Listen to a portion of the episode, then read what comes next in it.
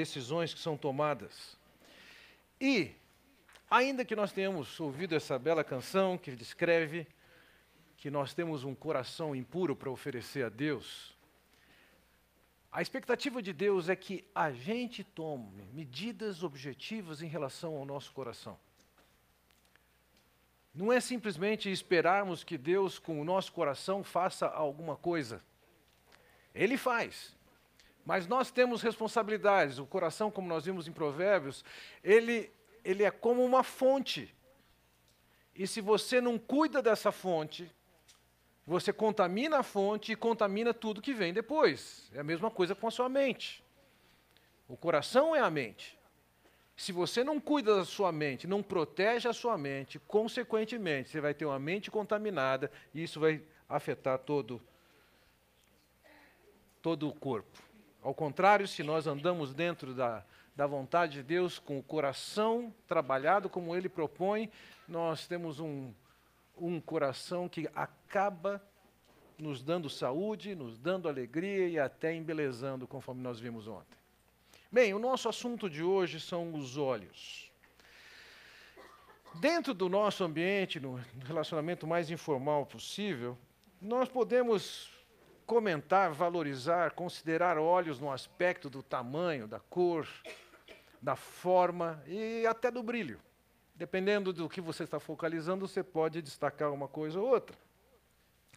Num universo em que existe um pouco mais de ciência envolvida, as pessoas identificam que os, que os olhos eles são como câmaras, a retina é que converte as imagens em sinais elétricos que, que vão para o encéfalo. O encéfalo tem um sistema que interpreta esses sinais elétricos, formando a, a, a imagem para nós, e há um outro controle encefálico que tem o sistema de definir para onde você olha a parte mecânica dos olhos. Quando nós vemos provérbios, nós não vamos ver os olhos dessa perspectiva. Né? Ah, veja lá, em Provérbios capítulo 4, versículo 25, diz o seguinte: Os teus olhos olhem direito, e as tuas pálpebras diretamente diante de ti.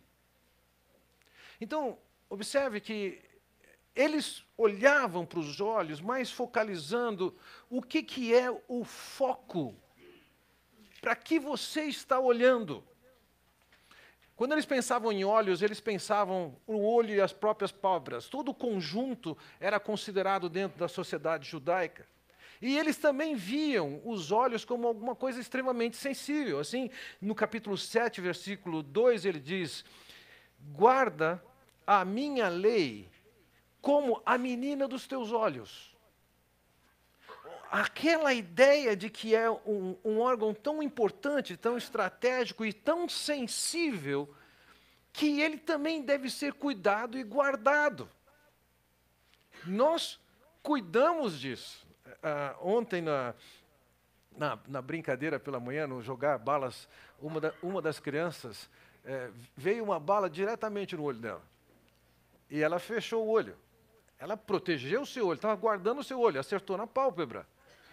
Mas veja, nós temos responsabilidade de cuidar não só do coração, mas também dos olhos. Vejam, eles tinham conhecimento da, dos olhos e sua relação com Deus de uma maneira bastante intensa. Veja, uh, no capítulo 20, versículo 12, ele diz: O ouvido que ouve e o olho que vê, o Senhor os fez, tanto um como o outro. Eles tinham consciência disso. Podia não ter consciência dos aspectos mais técnicos ou não focalizar nos aspectos estéticos, mas eles tinham consciência que o olho é obra de Deus. E esse olho, que é uma obra de Deus, ele também funciona com a graça de Deus. Então, quando pegamos ali em Provérbios 29, 13, diz: O pobre e o seu opressor se encontram mas é o Senhor que dá luz aos olhos de ambos. É interessante, ele tem a, a compreensão, ele tem a, a ciência que o, o, Senhor fez o olho, mas ele também tem a ciência de que o olho por si mesmo não enxerga nada. nós só enxergamos porque a luz entra nele. A luz bate em alguma coisa, reflete e causa uma imagem para nós.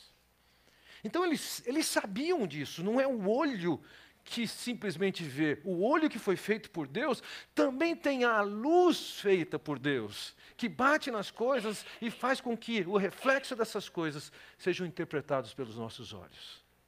Então, eles tinham essa ciência do olho das suas capacidades feitas por Deus. Agora, como nós falamos ontem sobre coração, nós precisamos entender a relação dos olhos com o coração. E eu queria lançar a mão aqui de uma passagem dentro da, uma, da literatura. Veja, Provérbios está dentro de um conjunto de literatura chamado sapiencial os, aquilo que tem a ver com a sabedoria. Mas há outros livros da, sapienciais, e entre eles, e você percebe que o mesmo enfoque aparece algumas vezes, é o livro de Jó. E eu quero pegar uma descrição que Jó apresenta no capítulo, 30, no capítulo 31, começando inicialmente com o versículo 4, ele diz assim: Não vê ele os meus caminhos e não considera cada um de meus passos. Veja, ele tinha consciência de que o seu procedimento estava debaixo dos olhos de Deus. Deus estava vendo e está vendo tudo o que nós fazemos. Então, no versículo 7, ele diz: se meus passos desviaram-se do caminho, se o meu coração foi conduzido por meus olhos, ou se minhas mãos foram contaminadas. É interessante essa expressão, ele dizer, o coração sendo conduzido pelos olhos. Então lembra que nós falamos que o, o, coração precisa ser protegido porque ele é uma fonte, e existe uma, uma relação de ida e vinda entre coração e olhos. Aqui ele diz: o coração foi conduzido pelos olhos. Onde você coloca seus olhos, seu coração vai também. Quando você escolhe o programa que você escolhe na televisão, não são só seus olhos que estão lá, o seu coração está lá. Se você acessa seja através da TV a cabo, seja através do, do seu computador, do seu celular, alguma coisa que tem pornografia, o que está acontecendo? Você está abrindo os seus olhos para que o seu coração seja tomado por aquilo. No caso aqui, Jó está dizendo: olha, isso não aconteceu com isso, comigo, de eu de permitir que os meus olhos levem o meu coração para longe do que é a vontade de Deus. Então, no versículo 9, ele diz: Se o meu coração foi seduzido por mulher, ou se fiquei à espreita junto à porta do meu próximo, então, aqui ele está tratando com uma realidade do coração humano que ele pode ser seduzido por uma pessoa do sexo oposto. E conforme a corrupção do coração, inclusive do próprio sexo. Agora vejam aqui, ele diz assim: se o meu coração, se, ou se fiquei à espreita, a ideia é de estar olhando. Nós podemos bater os olhos em uma pessoa, achar bonito, achar atraente, e o que, que eu vou fazer com essa percepção dos meus olhos que chegou no coração? Uma das opções, ele diz, se eu fiquei à espreita, ou seja, mais do que simplesmente ter percebido, agora eu curto ficar olhando e pensando. Nessas condições, o, o, que foi que Jó fez? Ele deixa muito claro o que ele fez no versículo 1. Então vamos lá em Jó 31, versículo 1, ele diz: Fiz acordo com os meus olhos de não olhar com cobiça para as moças. Tem um acordo aqui, uma tradução mais antiga vai deixar mais claro isso. Se alguém está com uma Bíblia aberta em Jó 31, 1, que não seja essa tradução, pode ler para mim, por favor, em voz alta.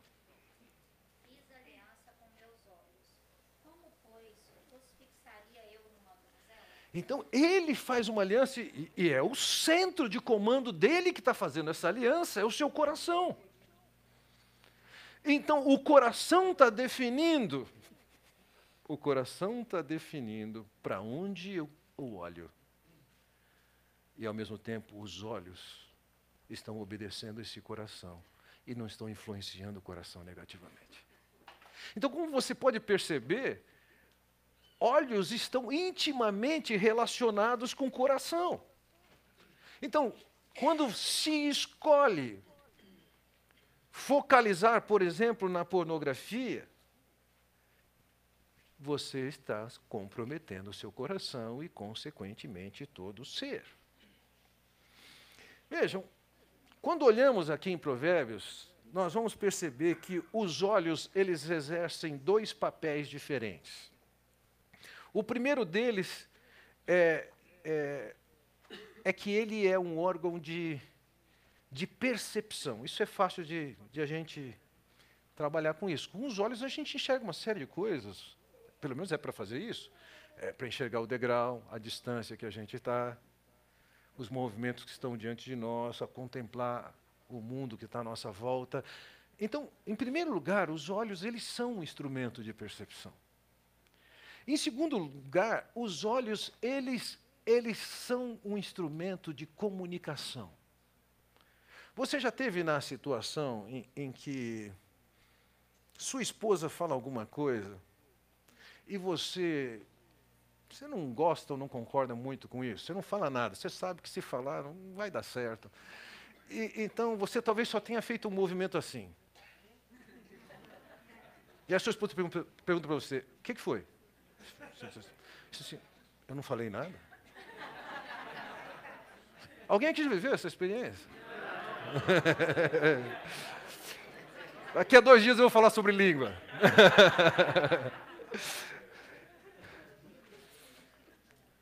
Com os olhos a gente tem um poder de comunicação.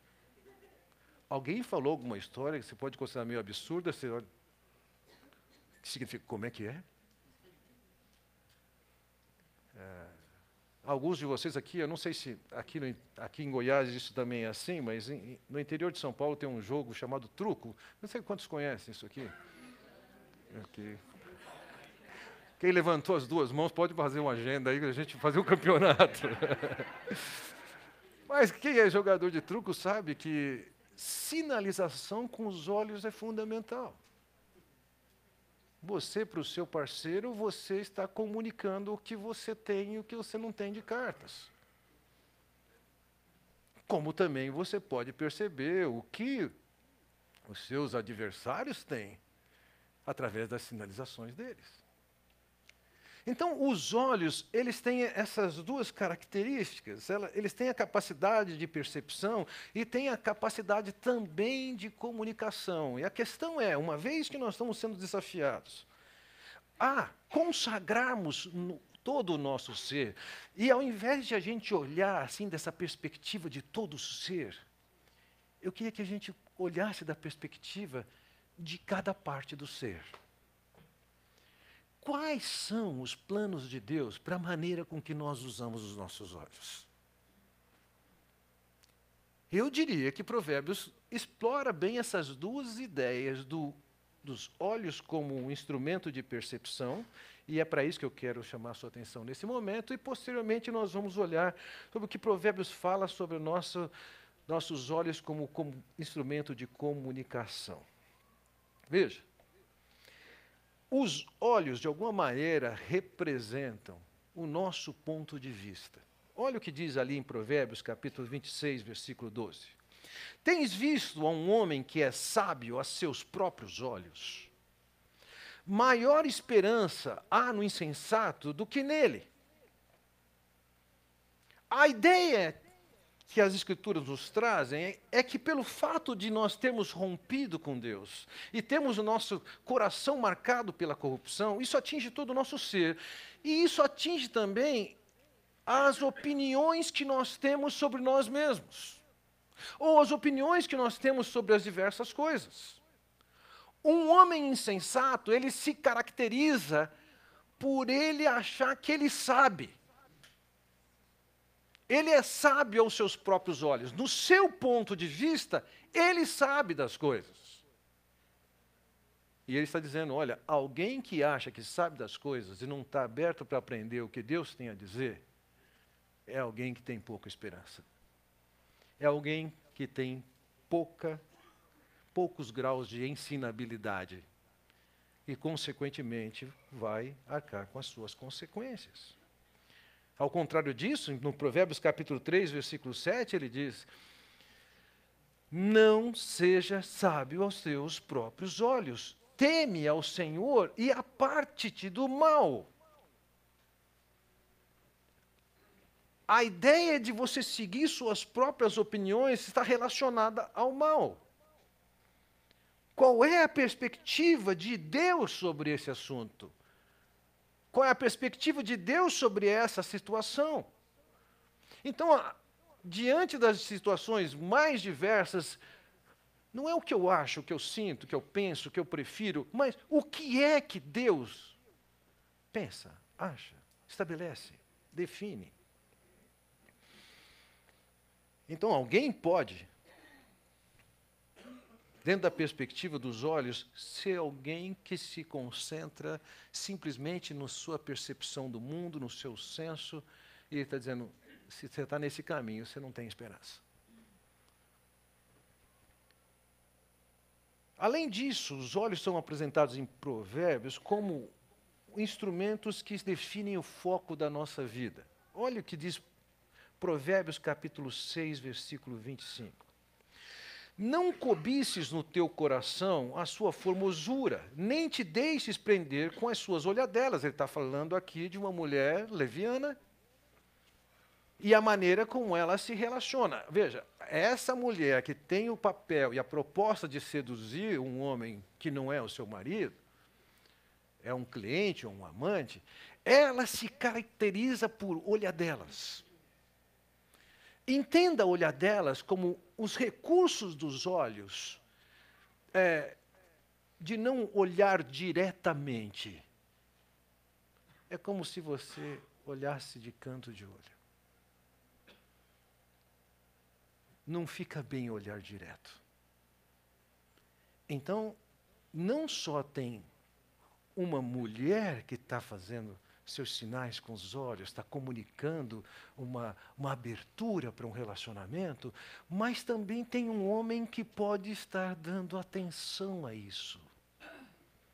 Então, quando ele diz, não cobices no teu coração, isso significa seu coração tem que estar alinhado com seus olhos e diante dessas possibilidades você tem uma decisão a tomar. O que é que você vai fazer? Ela pode, com as suas pálpebras, ser insinuante. O seu canto de olhar pode ser insinuante.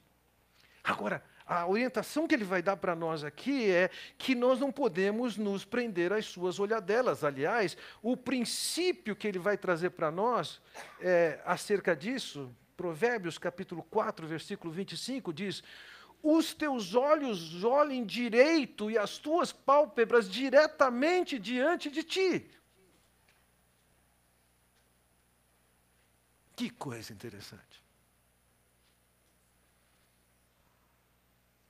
Eu me lembro, certa ocasião, estava sentado na igreja, a igreja era um grupo pequeno, talvez um grupo desse porte aqui, e eu estava percebendo um adolescente e, o adolescente praticamente ele não olhava o tempo todo para frente. Eu, eu não estava pregando, eu estava mais ou menos atrás dele, estava vendo e o que, que esse cara está olhando? Então, eu, deixa eu ver, olhar. E aí eu estava vendo uma mulher, meu entender, e isso tem respaldo bíblico, sentada de uma maneira imprópria. Ela estava agindo de uma maneira sedutora. É, eu não sinto total conforto de falar sobre isso a vocês, mulheres. Mas vocês, mulheres, e vocês, homens, vocês entendem o que eu estou falando. O tipo de roupa, tamanho de roupa, decotes, são mensagens passadas para olhos de homens. E naquela situação eu vi aquilo e falei, entendi o que está acontecendo com o garoto. Ele está num culto, mas os olhos dele estão olhando de canto. E há uma orientação nas Escrituras com clareza. Olha direto, olha nos olhos. Não fica com esses recursos de se camuflar para alimentar seu coração daquilo que não é o que Deus tem para você, para você. Olhe na sua frente. Não é para puxar a sobrancelha, olhe de frente. Deus sabe o que você está fazendo. E você tem que saber o que você está fazendo. Agora, então, em que, que nós vamos colocar os nossos olhos? O que é que deve ser o foco dos nossos olhos? Veja o que diz Provérbios capítulo 3, versículo 21. Filho meu, não se apartem essas coisas dos teus olhos. Guarda a verdadeira sabedoria e o bom siso. Não se apartem essas coisas dos teus olhos. O que é que tem que estar diante dos olhos? Essa expressão que nós encontramos em Provérbios 21 ou 22 vezes, 21 vezes ele escreve de um jeito e uma única vez ele escreve um pouquinho diferente no hebraico. É, ele diz: Filho meu.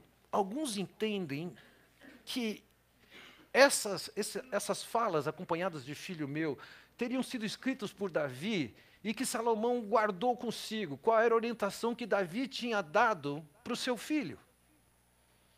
Seria interessante, eu, alguns de vocês que são pais pequenos, quando eu, quando eu era pai de pequeno, eu não pensei nessa ideia, estudar todas essas expressões. Filhos meu, o que, que é que esse sábio está passando para os seus filhos e pensar o que é que você tem que passar para os seus filhos à luz desses filhos meu que tem aqui.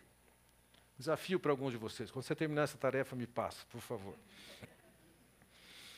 Filho meu, não se apartem essas coisas dos teus olhos. Ele diz o que? A sabedoria, o juízo, o siso. E ele está aqui ensinando que o que tem que estar diante dos nossos olhos é aquilo que é o ensino de Deus sobre a maneira como nós devemos levar as nossas vidas como nós olhamos a vida, como nós interpretamos a vida, como é que nós devemos agir nas diversas situações. A ideia é não se aparte dos teus olhos essas coisas. No capítulo 23, versículo 26, ele diz: Os teus olhos se agradem dos meus caminhos. Lembra que que quando Eva viu do fruto que ela não podia comer, ela viu que era agradável aos olhos. E aqui, o sábio nos estimula a que os nossos olhos tenham prazer em certas coisas. Nós podemos, com os nossos olhos, ter prazer de ver aquilo que é belo. Nós podemos com os nossos olhos, na hora do almoço, ver aquela mesa de sobremesa e perceber o quanto que está bonito aquele, aquele pudim, por exemplo. Agora, veja, aqui ele está dizendo, você tem que se agradar, seus olhos têm que ter prazer. São nos meus caminhos tem que ter prazer de aprender aquilo que Deus fala, a orientação que Deus fala, o estilo de vida que Deus fala. Esse deve ser o foco dos olhos.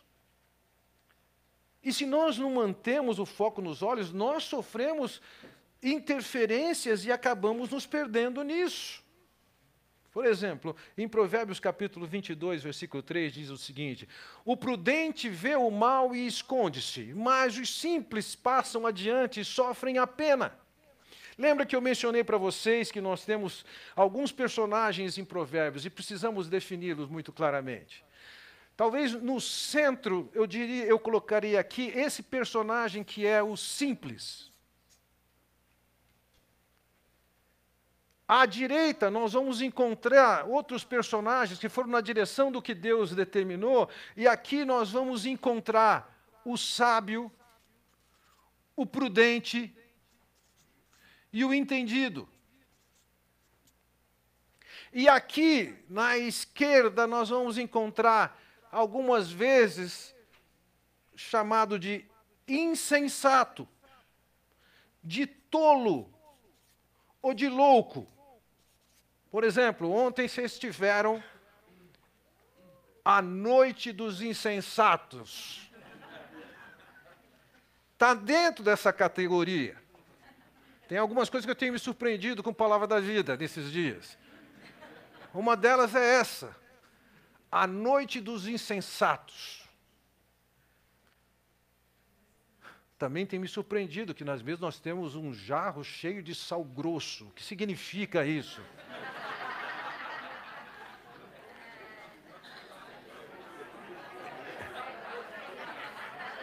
E também me surpreendo quando eu chego num, num jantar, num jantar brasileiro, e eu pergunto para o camarada: vocês têm caipirinha do quê? Não, não tem caipirinha. Isso não é jantar brasileiro. Desculpa, aqui em Palavra da Vida não pode falar sobre álcool, mas eu não resisti.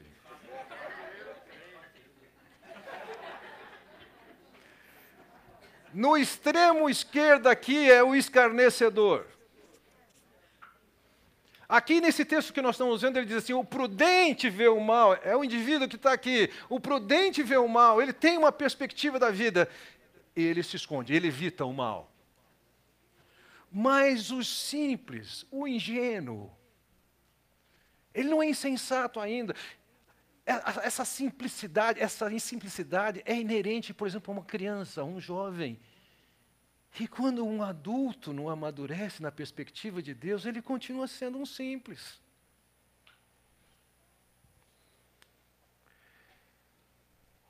Vejam, quando nós deixamos de perceber as coisas como Deus percebe, eu me lembro de uma triste história, de uma ocasião que eu recebi um, um e-mail de um noivo cerca de um mês antes do casamento, e ele me descreve uma situação com a sua noiva terrível. E ele me pergunta assim: quando você tiver um tempo, vamos tomar um café? E eu escrevi para ele assim: moço, o assunto que você está me escrevendo não é assunto para tomar café, é assunto para conversar no hospital. A situação é trágica. Se você quiser conversar, nós vamos conversar no hospital, não no café. Passadas talvez uma hora, duas horas, o pastor que tem a sala ao meu lado entra, entra na minha sala e diz: Fernando, acabei de ouvir de algum dos padrinhos desse camarada algumas coisas sobre o relacionamento do casal que, se confirmar, como os padrinhos disseram, estou fora do casamento, eu também não faço esse casamento. Aí eu abri o e-mail que eu tinha recebido, a resposta que eu dei para ele foi: está confirmado, palavras dele. No dia seguinte, sentei eu, esse moço, a moça, e os alertei, embora tivessem todos os convites entregues, cancela. Cancela. Cancela e definam melhor o que, vocês querem um no outro. E sabendo o que vocês querem, avaliar se um quer o outro. Mas eles se casaram e aquele casamento durou longos três meses. O simples, ele pode ouvir a percepção de quem é prudente e sábio e orienta, mas o simples não. O simples é aquele cara que vai dizer, mas eu amo ela. É. Veja, a, a nossa mente ela pode ser comprometida por várias coisas. Ela pode ser comprometida por, pelo álcool. O álcool em excesso faz isso. Na semana que passou, nós tivemos uma programação na igreja, que sempre temos no mês de julho, em que nós tínhamos ali, dentro daquela programação, 470 crianças. Perto de 300 voluntários, alguns dos quais, dos quais estão aqui, para aqueles quatro dias de programação de crianças. E o pastor que tem assumido essa área em tempo mais recente, substituindo uma pessoa que foi extremamente competente, ele, ele é um pastor jovem. Ele tem 29 anos. Então, todos os dias, depois da programação, eu escrevia para ele: como é que foi? Algum problema? E ele falou assim: Fernando, o problema que nós tivemos hoje foi que um pai veio buscar o filho embriagado dirigindo o carro. Agora, você imagina, num estacionamento que tem cerca de 300 e 400 carros, pessoas passando, crianças correndo, um homem alcoólatra dirigindo? Nós sabemos que nós não queremos esse indivíduo no nosso estacionamento nessas condições. Por quê? Porque essa pessoa não tem essa capacidade de percepção que ela deve ter para estar dirigindo um carro. Mas não é só o álcool que, que compromete a mente. A preguiça também compromete a mente. A ideia de ficar esperando que as coisas aconteçam e não age, e não busca conhecer a vontade de Deus. É alguém que tem, em termos espirituais, uma, uma ociosidade imprópria uma ignorância, uma ingenuidade espiritual. Eu tenho visto que pessoas também são entorpecidas por dinheiro.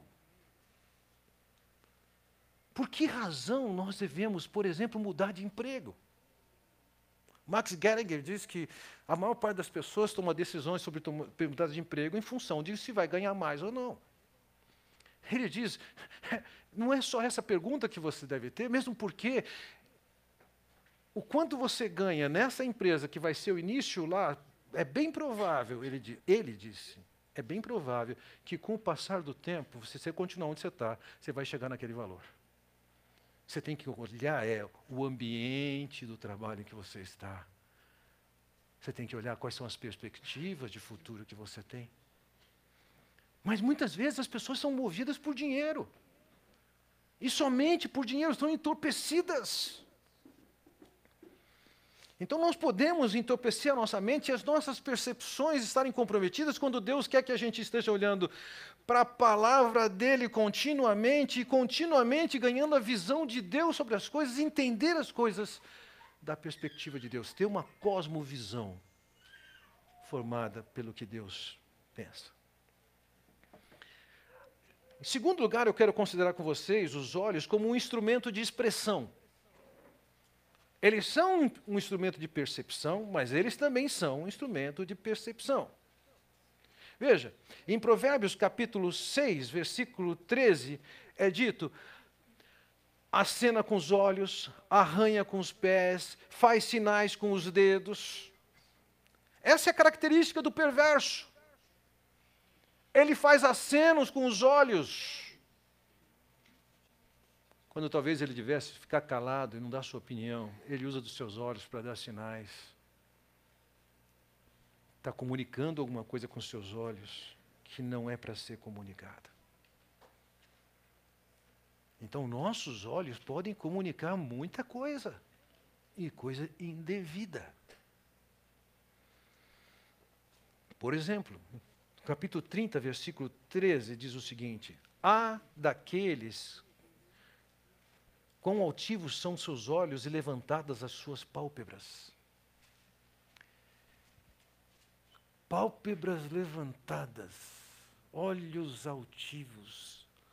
Os olhos eles expressam o quanto alguém é orgulhoso, soberbo, arrogante, jactancioso. E Deus odeia isso. Deus quer que nós nos relacionemos com as pessoas num nível de igual para igual, independentemente da condição social, econômica, cultural.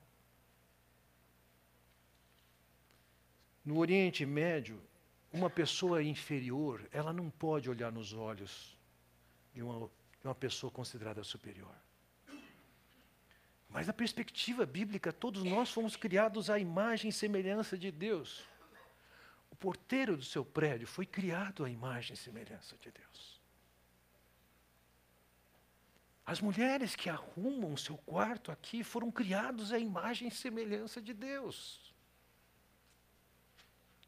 Como é que você olha para as pessoas que prestam serviços a vocês?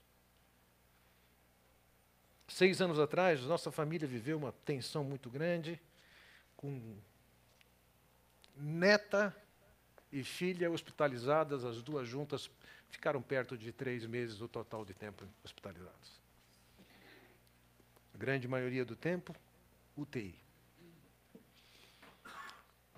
Mas nós desfrutamos, eles desfrutaram de um tremendo cuidado daqueles profissionais que trabalhavam no hospital. Muito especial.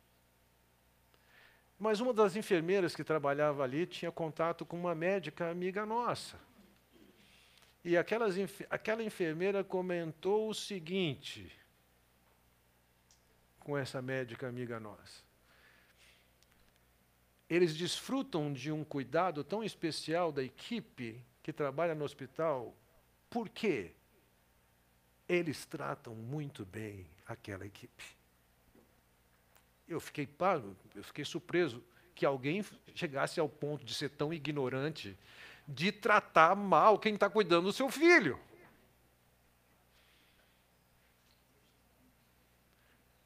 Veja, com os olhos nós podemos ser arrogantes e comunicarmos acolhimento, receptividade, atenção, interesse com as pessoas que estão pertinho da gente. E Deus odeia qualquer ideia marcada por arrogância.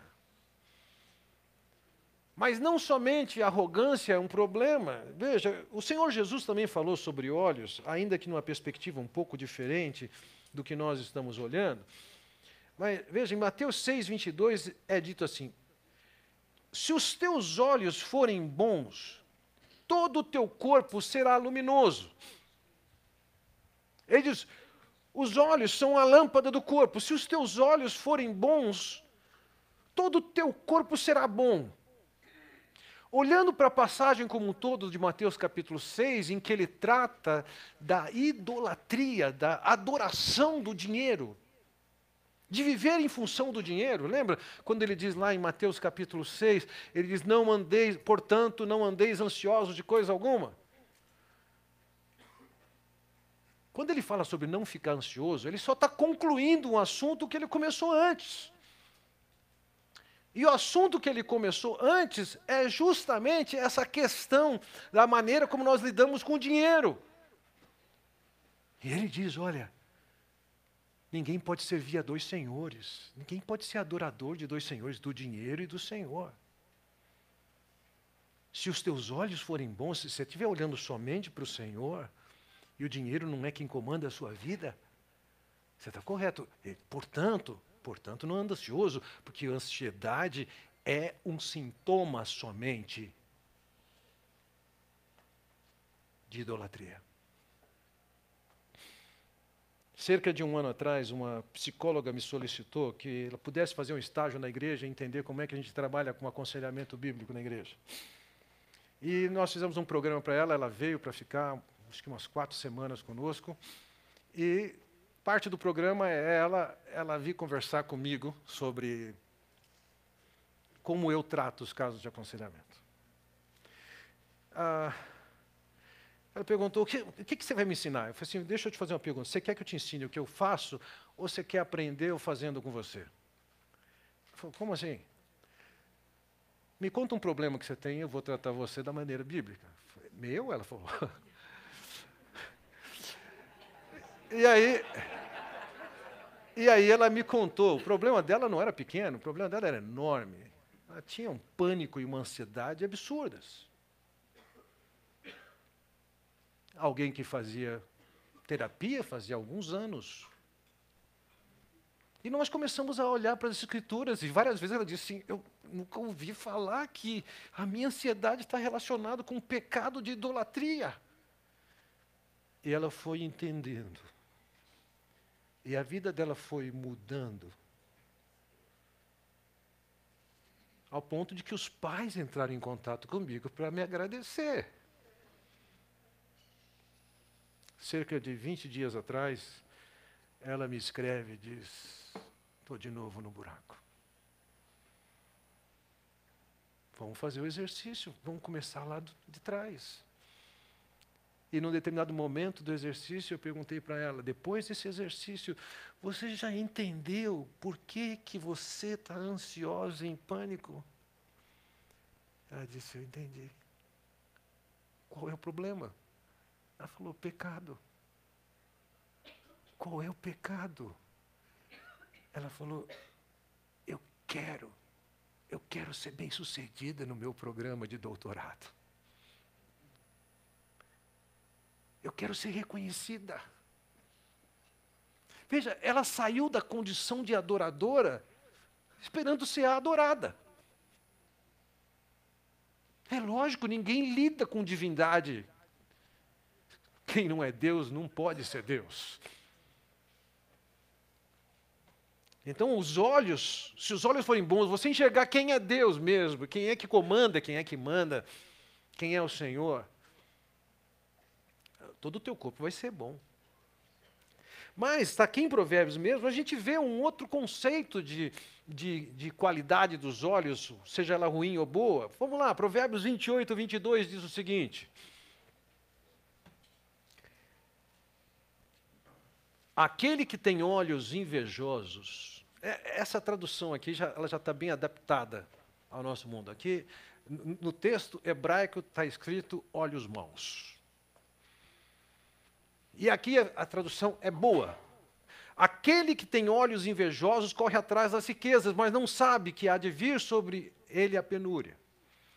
Os olhos maus são aqueles que olham para algum sucesso de alguém e você pode desejar duas coisas: não querer que a pessoa tenha aquilo que ela tem, ou você querer ter o que ela tem. Isso é olho mau em hebraico. Inveja. Cobiça. Você pode olhar para o que alguém tem e você não tem, e ao mesmo tempo dizer: eu te dou graça, Senhor, pelo que o Senhor tem me dado. Ao invés de ficar lamentando o que o outro tem, ou ficar cobiçando o que o outro tem. Olho mau é um olho relacionado com inveja e com cobiça. Nós vivemos numa sociedade que estimula demais a competição. E nessa sociedade, o olho mau é aquele olho que está querendo o que não tem, querendo que o outro tem, ou querendo que o outro não tem. Por outro lado, você pode fazer a escolha do olho bom. E olha o que diz lá para o olho bom em Provérbios, capítulo, é, capítulo 28, versículo 27. Podemos começar nesse anterior, por favor, 22, 9 mesmo. O generoso será abençoado porque dá do seu pão ao pobre. A palavra que foi traduzida por generoso aqui é no hebraico bom olho. O olho mau é aquele que olha porque o outro tem e tem inveja. Ou fica cobiçando. O olho bom, ele equivale a ser generoso. E senhores, generosidade aqui não está relacionado a dar quando você tem muito. Generosidade tem a ver com uma atitude do coração, independentemente de quanto você tem.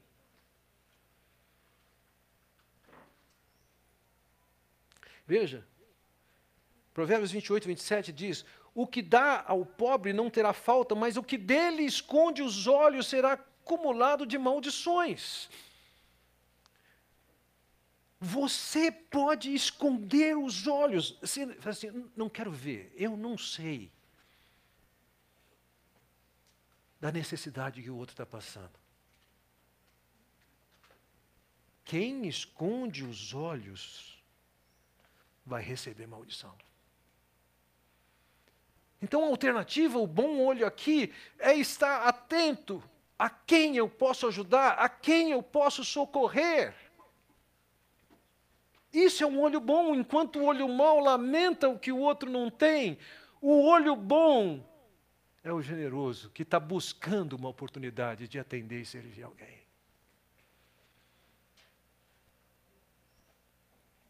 Nós, nós somos muito pouco parecidos com Deus, mas quando nós nos tornamos a cada dia mais semelhantes ao nosso Deus, uma das maiores características que vai aparecer em nossas vidas é ser dadivoso, é ser generoso. Charles Swindoll conta num dos seus livros que após a Segunda Guerra Mundial, a Alemanha estava tomada de vários órfãos nas ruas. E ele conta de um soldado, eu chego a pensar que o soldado é ele mesmo, que vira uma esquina e estaciona o seu jipe próximo de uma padaria, onde ele podia ver aquele garoto na frente da padaria olhando para dentro. E ele desce do seu jipe, vai até o garoto e vê que o garoto está tá olhando os sonhos que estão saindo prontinhos. E ele pergunta para o garoto: Você queria um desses?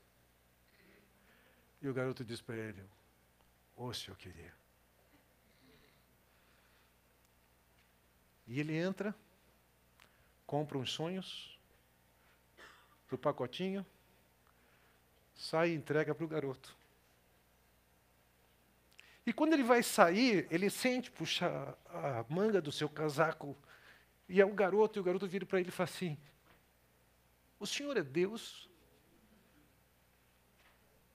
Hum. Nós não somos parecidos com Deus tanto quanto nós somos parecidos com a sua generosidade, com quanto Ele é dadivoso. O olho mau, ele lamenta o que o outro tem alcançado, tenha feito. O olho bom ele reparte o que ele tem. Não interessa quanto ele tem, ele reparte o que ele tem. Bem, meus irmãos, concluindo essa mensagem, indo para os finalmente. Nós precisamos definir claramente no nosso coração qual é o nosso foco. Dois anos atrás fui visitar uma criança que tinha um pouquinho mais de um ano, tinha nascido uma irmãzinha dela. Nós fomos visitar aquele casal com a filhinha, e a filhinha mais, mais velha, Carol, que agora, Carol tem uns três anos. Acho que Carol tinha um pouquinho mais de um ano quando nasceu aquela garota, e eu cheguei na casa dela, e ela dizia, tio, a bola, trazia a bola. Tio, tal coisa, tio, a árvore, tio. Falei, Carol, vamos aprender uma coisa. Carol, foco, foco. Vamos brincar no joguinho, foco, mantenha o foco aqui, eu saí da casa dela, mas ela continuou dizendo para os pais: foco, foco. Então eu insisto com vocês, senhores, foco. O que é que vocês estão olhando? Provérbios 17, 24 diz o seguinte: A sabedoria é o alvo do inteligente, mas os olhos do insensato vagam pelas extremidades da terra. O insensato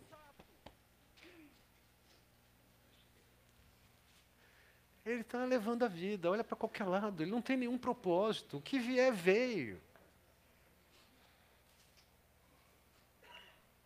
Mas a sabedoria é o alvo do inteligente, aquele indivíduo que é entendido, aquele indivíduo que é prudente, aquele indivíduo que é sábio, ele quer aprender mais da sabedoria. E ele sabe que a sabedoria está na orientação e na palavra de Deus. Se você pegar Provérbios, capítulo 1, versículos 1 a 7, se pegar o capítulo 8 de Provérbios, você vai ver a fonte de sabedoria está na revelação de Deus. E a atitude que a gente tem que ter diante disso é o temor do Senhor, é o princípio da sabedoria. Qual é o seu foco? Quem é que faz a sua cabeça?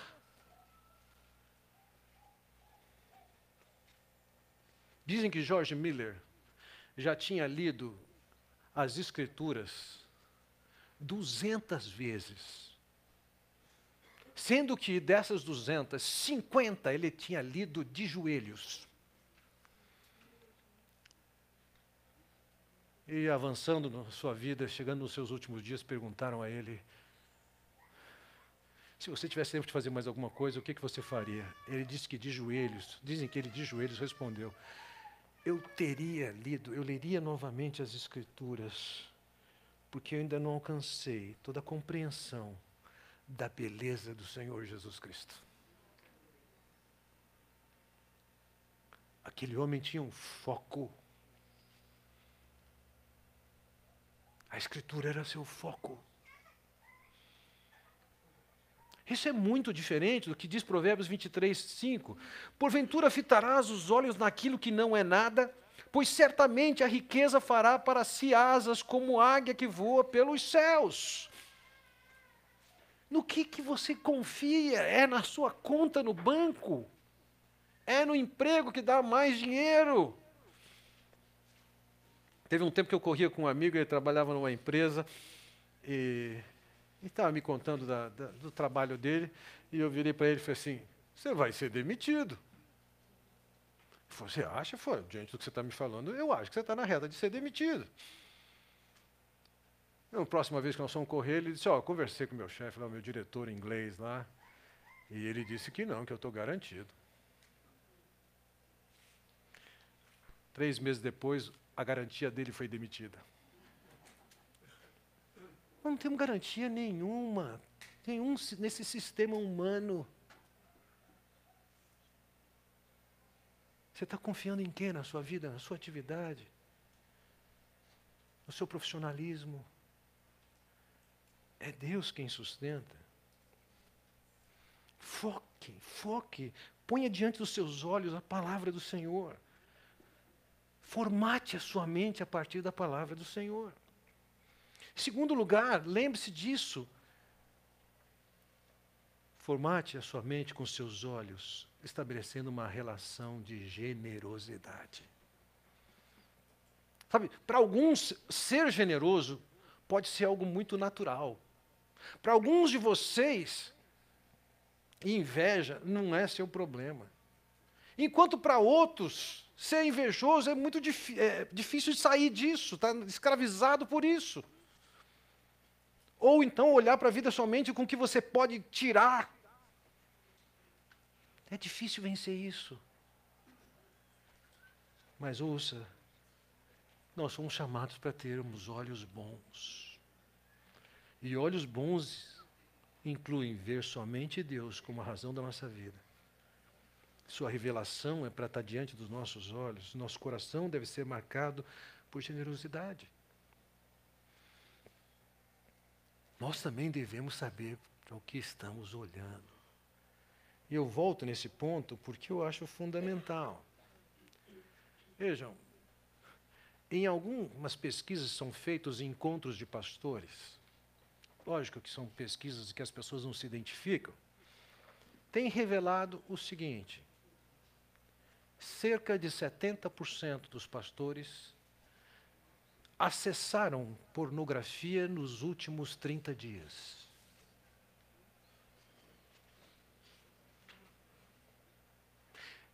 Eu acho que vocês não são nem melhores nem piores do que os pastores.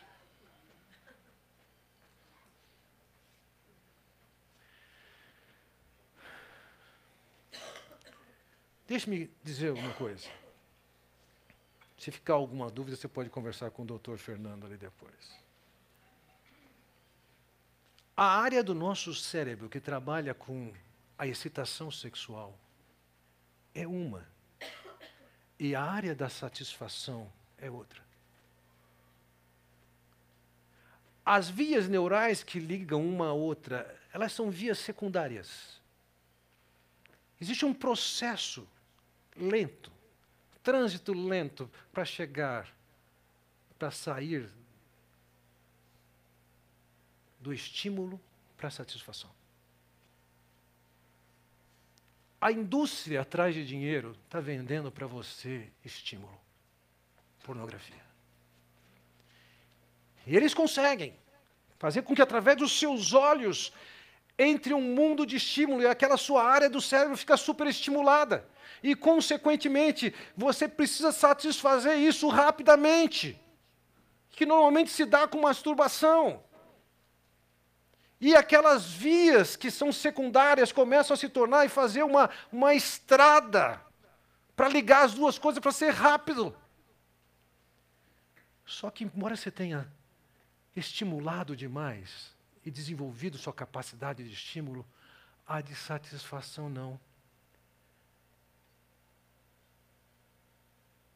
E ainda que possa parecer muito interessante agora, ao longo do tempo essa pessoa vai se tornando inapta para o relacionamento sexual. Eu e meus colegas temos aconselhado pessoas que já têm chegado ao ponto de não ter mais interesse sexual por causa disso.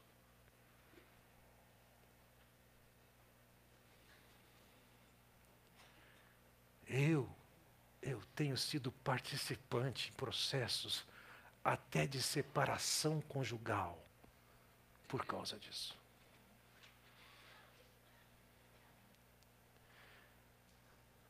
Meus irmãos, minhas irmãs, foco. O diabo não tem uma proposta para você que você vai ganhar ao longo do tempo. É só sedução, é engano. Foco. O que é que Deus fala sobre isso?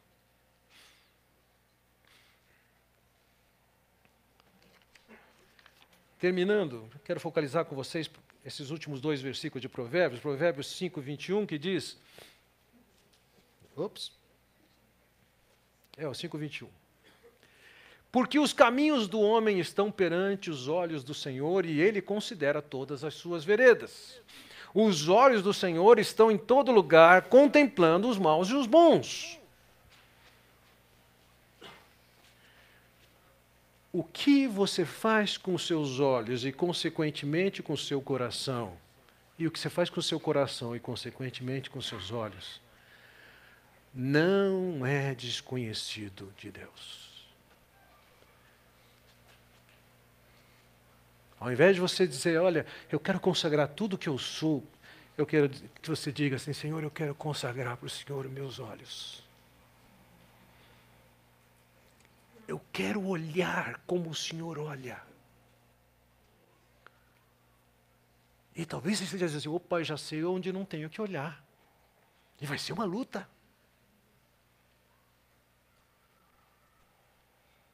E você tem a consciência de que você já sabe para que você tem que olhar. E também vai ser uma luta. Mas é uma luta que você tem que depender de Deus.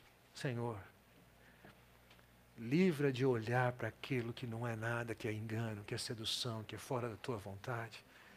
Senhor, me dá vontade e disciplina de olhar para o que o Senhor quer. Me torne uma pessoa generosa.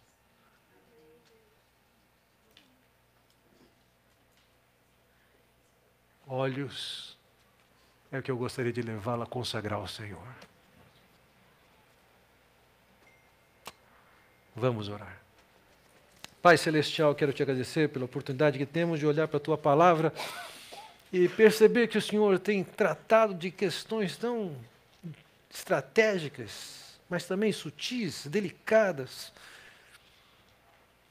que o Senhor nos leve a considerar aqui o que temos feito com os nossos olhos. Que nossos olhos e nosso olhar seja pautado por Ti, não pelo nosso coração corrupto mas que com uma, como Jó fez uma aliança com seus olhos, que o nosso coração, os nossos olhos façam uma aliança, um pacto contigo, Senhor, de como consagrar e oferecer em honra a Ti o nosso olhar. Pai, eu oro em nome de Jesus. Amém. podemos projetar as tarefas. Caso vocês queiram aproveitar e aprofundar o assunto, pode tirar foto dessa tela